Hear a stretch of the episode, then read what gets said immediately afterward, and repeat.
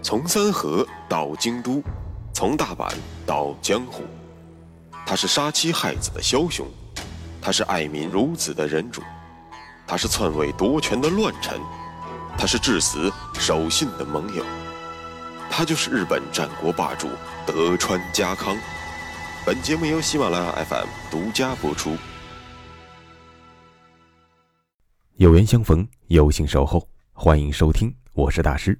继续为您带来日本战国霸主德川家康。上期节目咱们说到了，家康向众家臣表露了自己的心计，那就是为了让百姓获得永久的太平，就必须要有足够的话语权，也就是所谓的实力为王。而在此之前，也只能学习朱生给明太祖朱元璋所提出的那个知名度很高的方针。高筑墙，广积粮，缓称王。在德川家内部统一了思想，上下一心之后，家康也就能够放开手脚向东扩张了。咱们在上期节目中已经说过了，六月十七日，家康下令全军东撤，返回冈崎。咱们说了，这是因为秀吉和信孝送来了光秀被杀的战报。家康以表露和明智决战态度的军事游行，也可以说圆满的画上了一个句号。不过，还有另外一个隐情，咱们没有说，那便是家康收到了来自甲斐的情报。本多百柱和河尻秀隆相继被杀了。甲斐紧挨着家康的新领地骏河，位于骏河的正北方。如果家康想要扩张，这里当然是首当其冲的。等等，我刚才所说的百柱和秀龙，又是谁呢？名字有点多，大家需要慢慢消化。但正是这对奇葩，给家康送上了开启甲斐之门的钥匙，因此咱们不得不仔细说说。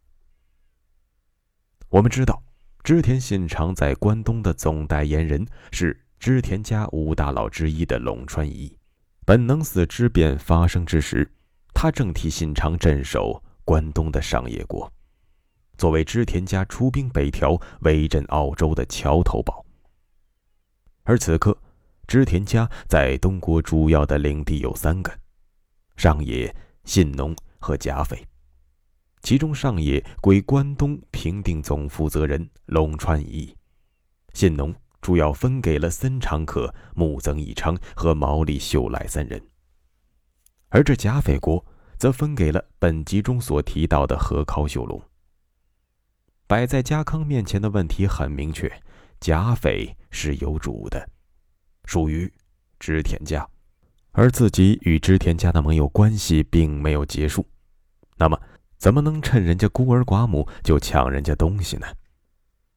而这位秀龙正是织田家掌控甲斐的最好证据。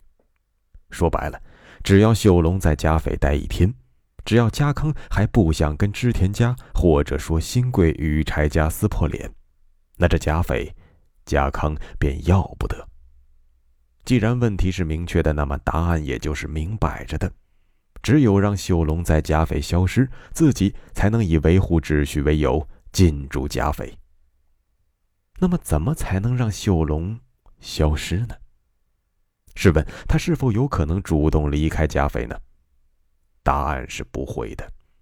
说实话，何靠秀龙不离开贾斐，主要有三个考虑：其一，贾斐是主公信长委托他管理的，不是他自己想离开就能离开的；第二，除了贾斐，目前秀龙没有任何别的领地。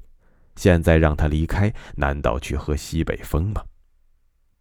其三，也是最重要的一点，那就是何尻秀龙活在深深的。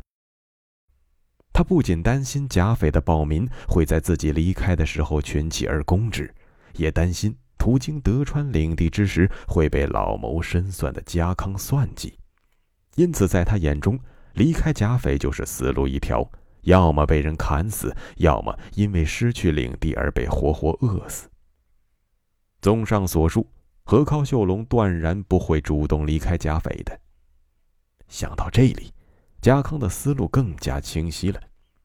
对，要让秀龙不在甲斐，只有一个办法，那就是干掉他，让他永远消失。但这事家康能亲手干吗？当然不行。不仅自己不能做，就连与德川家有明确关系的人都不能做，否则之前所标榜的维持秩序的理由便失去了意义。到底该怎么办呢？家康陷入了深思。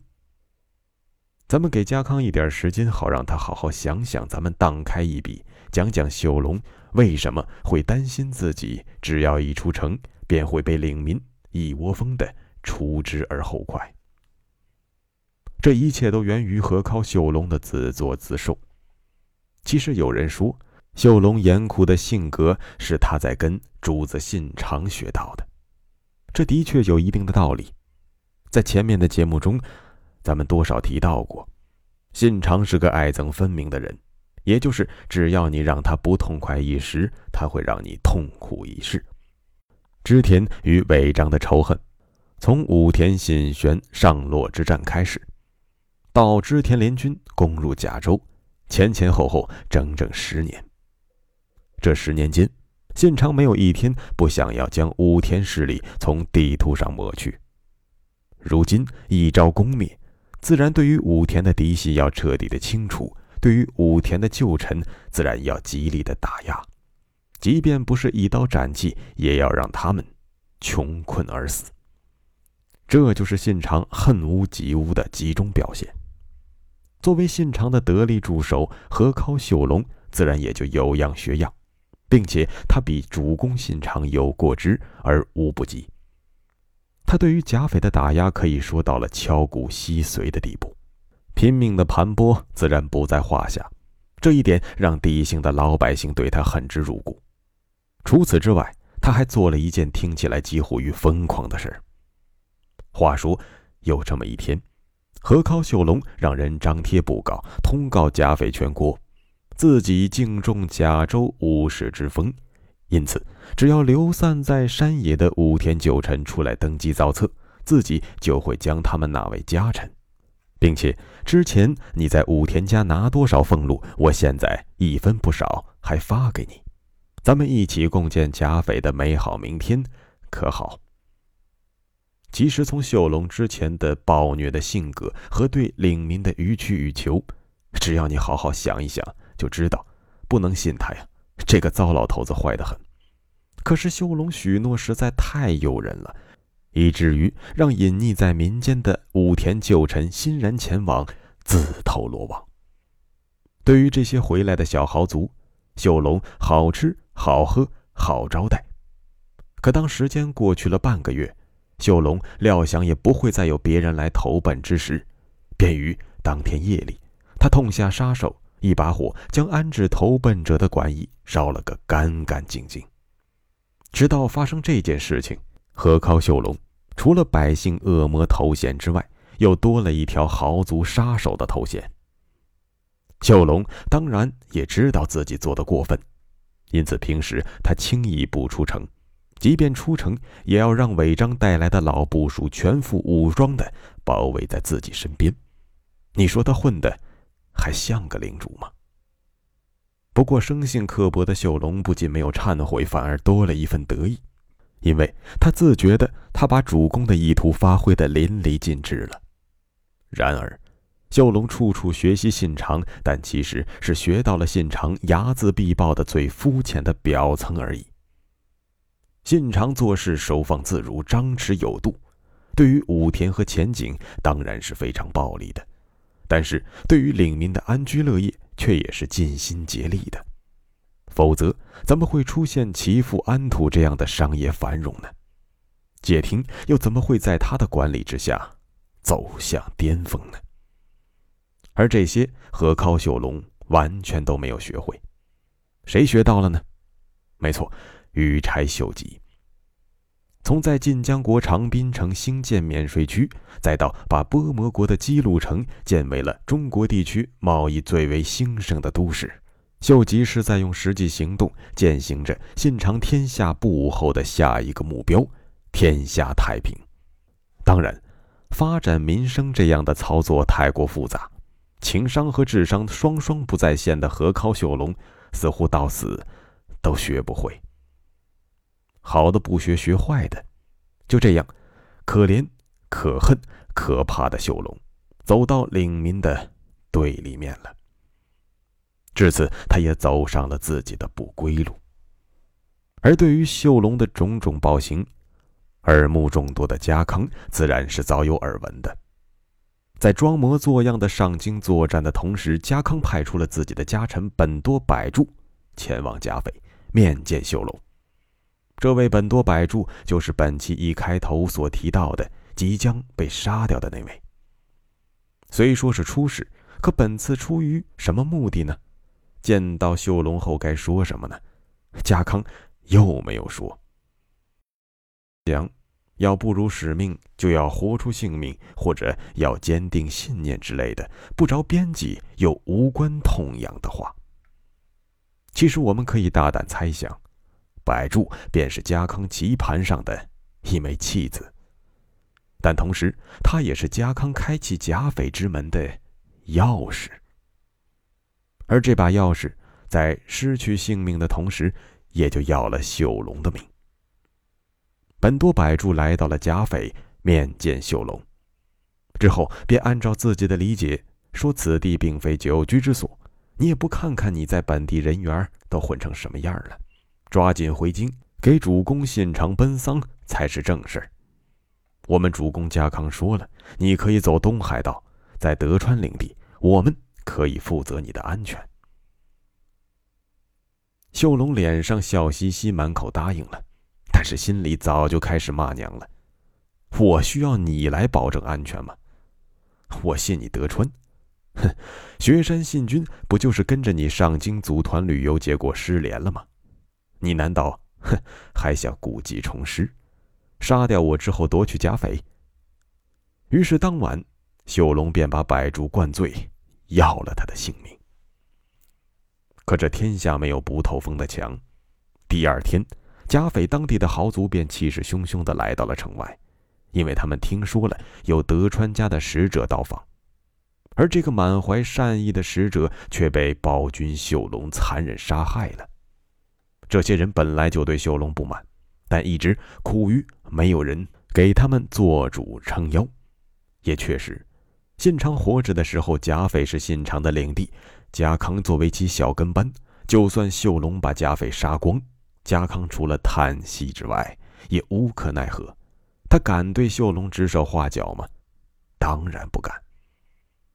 因为否定秀龙，就是否定信长，因此家康只能在暗地里悄悄地保留了、收护了那些武田遗臣。而德川的使者正式宣告了，家康不会对甲斐置之不理，这让当地的豪族看到了希望，找到了靠山，于是才有了奋力一搏的勇气。